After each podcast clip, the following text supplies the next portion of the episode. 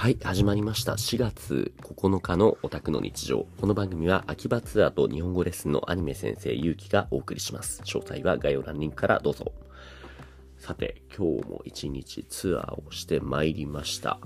えー、朝5時のレッスンをした後に少し、えー、時間が空いたんで、もう2時間ぐらい寝てから行ったんですけども、もう昨日の疲れもまだ残ってたから、行きの電車でもぐっすり、帰りの電車でもぐっすり、そんな感じの移動時間になっております。で、そんなこんなで案内した今日のお客さんは、えっ、とね、昨日に引き続きまたシアトルからのが家族さんでしたね。えっ、と、昨日は3人家族で、えっ、と、お子さんが女の子だったかな。今日は同じく3人家族だけども、子供が12歳の男の子。で、前にも実はオンラインで僕の秋葉ツアーに参加してきてくれた人で、えっ、とね、面白くて、えーやってる仕事、あの、家族経営でやってる仕事で、ボードゲームを作っているらしく、作っているんですね。で、アイディアが、その子供が7歳の時に思いついたその案を家族全員で後押ししてクラウドファンディングをしてお金をがっちり集めてで、もう今やもう従業員もしっかり雇ってかなり人気になっているそんなボードゲームを売っている、作っている会社経営をしているそんな家族3人組だったんですね。だからね、もう12歳の男の子って言ったけどもう、見た目もそうだし、立ち振る舞いももう、もう二十歳のそれって言っていいぐらい、すごい大人びていたなって思いました。もちろんまあでも、好みとしてね、ゲームとか、アニメとか、あとゲームセンターのゲームがな、特に喜んでもらっていた感じでしたかね。その、今日はどんなところを案内したかっていうと、普段はメイドカフェとかも行くんですけれども、そこはあまりね、ご所望ではなかったらしく、らしいので、えっ、ー、とね、特にゲームとか、あとは彼らの仕事にもつながりますね。ボードゲームショップとか連れてってあげましたね。ボードゲームショップの中では、あの、やっぱ日本でもこんなに色々ボードゲーが流行ってるんだってことにびっくりしてましたし、あと、なんだろうな、日本で流行って、あの、シアトルで流行ってるゲームが日本でも同じように流行ってるんだっていうところを見ててね、すごい、なんかびっくりと嬉しさが混じったような感情を持っていましたね。特にね、僕もハマっている、その、オインクゲームスっていう名前のボードゲーム会社があって、有名どころだと、インサイダーゲームとか、あとトマトマトとか、そういうゲームを作ってて、特徴としては、結構ね、何ですかね、えー、っとね、なんて言えばいいのかな。サイズがちっちゃくて、で、すごいね、何なんですかね、あのー、持ち運びやすい。で、これ今、海外のゲームって言ったけども、これ日本のゲームメーカーなんだ。あ、じゃあそれが逆に海外でも有名になってるってことなのかな。だとしたらだいぶすごいですね。このオインクゲームズっていうのは東京都港区南青山のゲームメーカーだって。ほー。え、逆にじゃあ海外でこのボードゲーム会社が、すごいな。へえ。で、あのー、そうね、僕も彼らがおすすめしてくれたボードゲームも買ったりして、まだ遊んでないんですけれども、彼らが作っているゲームっていうのがちなみに、タコスエンド、タコスバーサスブリトーっていう、その、メキシコ料理のタコ、タコスってあるじゃないですか。それを美味しく作る。ブリトーも美味しく作るのがゲーム目的、勝利目的なんだけれども、その、手元にそのブリトーの生地みたいなサイズのカードがあって、その中にいろんな具になるカードも入れるんですけども、中にはちょっとその汚いものとかまずいものとかマイナスになるようなカードもあるから、それらをうまく入れないようにして美味しいものだけで、ベストなブリトー、タコスを作るっていうゲームなんですね。まだ僕手元に持ってないんですけども、これはちょっと早めに注文しないといけないですね。で、そう、彼らのゲームはなかったけれども、彼らの競合他社の同じようなブリトーとかタコスをテーマに扱っているゲームが置いてあって、それを見つけて目の敵にしているのがね、なんか見てて面白かったですね。でね、なんか面白いことあったんだけど、なんだったっけな。あ、そうそうそう。えっ、ー、と、その3人に対して最初自己紹介で話を聞いたときに、えっ、ー、とね、お父さんと、あとそのお子さんは結構趣味も多くて、例えばお父さんは漫画結構読むとか、野球、あのー、が好きでマリナーズとかカープとか、日本の野球チームも見るし、海外の野球チームも推してると。で、そう、息子さん、子供もゲームとか野球とか好きなものがいろいろあるって言ってたんだけれども、お母さんがね、すごいあの、なんですかね、人当たりが良くて明るい、その朗らかな感じのお母さんだったんだけれども、趣味があんまりないって言ってて、で、それを聞いてて周りの、その、お父さんも、息子さんも、ああ、もうママはね、ワーカホリックなんだよってずっと働いてるって。お父さんが仕事終わった後も、そのボードゲーム関連の、ずっとお母さんはもう夜までずっとやってるって。えー、それ大変じゃないのって僕も聞いたら、これはもう仕事じゃなくて、家族の、それも息子がやりたいっていうことを後押ししていることだから、もう全然辛くないって言ってて、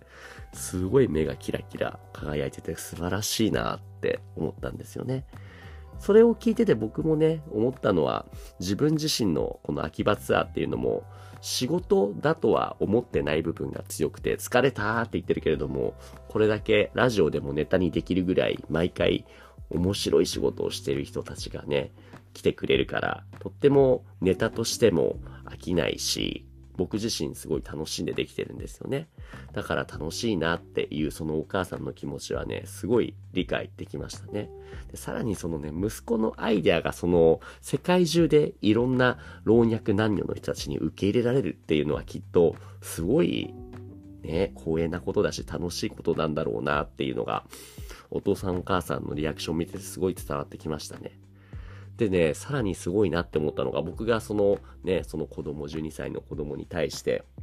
これだけね、ボードゲームがヒットしたら、じゃあ次はどんなボードゲームを作るか考えないといけないねって聞いたら、いや、僕はもう正直もうボードゲーム開発にはあまりもう興味がないですって言ってて、一度手にした成功にもうしがみつくんではなくて、次は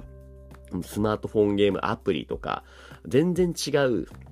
業界、業種に手を出していきたいなって言ってて、いや、すごいなってもう思いましたね。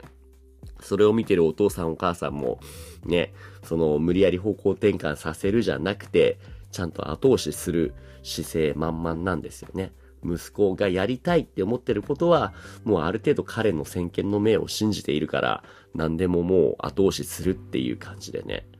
だからね、それだけ絆も強いし、お互いにその、ね、お父さんお母さんは息子のことが好きだし、息子さんも両親のことをすごい好きそうなのが伝わってきてね、とてもほっこりしました。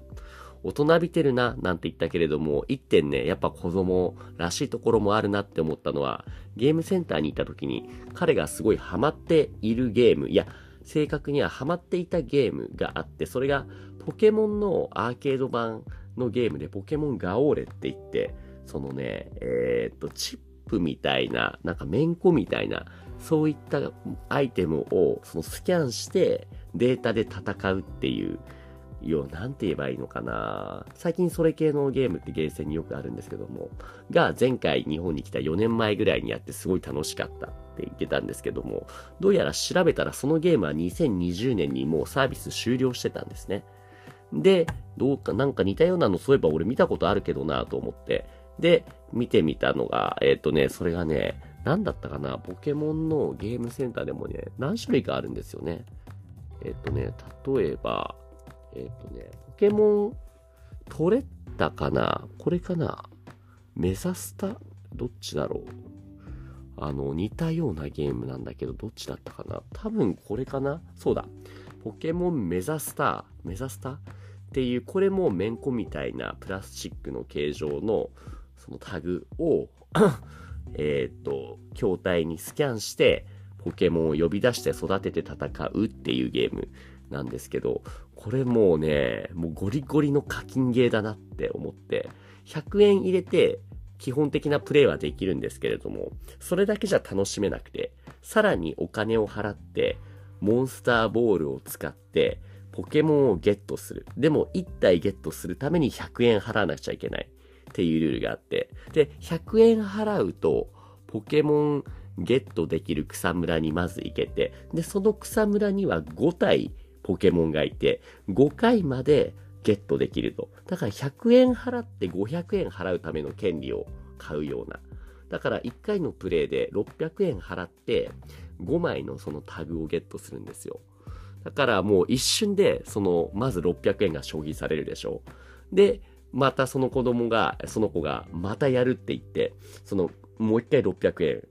買ってて、で、その横では、この2台筐体セットになっているから、右側で子供がプレイして、左側で、分かった、じゃあお母さんも手伝うわ、つって、お母さんも100円入れて、で、500円入れて、で、5枚ゲットしてっていう、そのローテーションをね、2、3回繰り返して、だから、左右で片方600円だから、1、2、3、4、5、6、6×6 で3600円ぐらいが、10分20分であっという間になくなって、もうお父さんも後ろでその両替機とそのゲームの往復をしてるんですよね。はい、はい、はい、みたいな感じで。で、はい、これどうぞどうぞ言って、その、もうまるで社長だよね。その子供に対して、はい、次の1000円100円の束ですみたいな感じで、後ろから持ってきて、はいはいはいはいって、で、隣ではお母さんもその100円をどんどん投入して、で、レアカードが出たら、よくやったみたいな感じで、その12歳の子がお母さんとハイタッチしてるの、やりました社長みたいなノリで、お母さんもね、ノリノリでやってて、いや、これすごいなって。でもおかげで、レアなタグもゲットできたし、本人ホクホクな感じだったから、楽しんでるようなら何よりだなって思いました。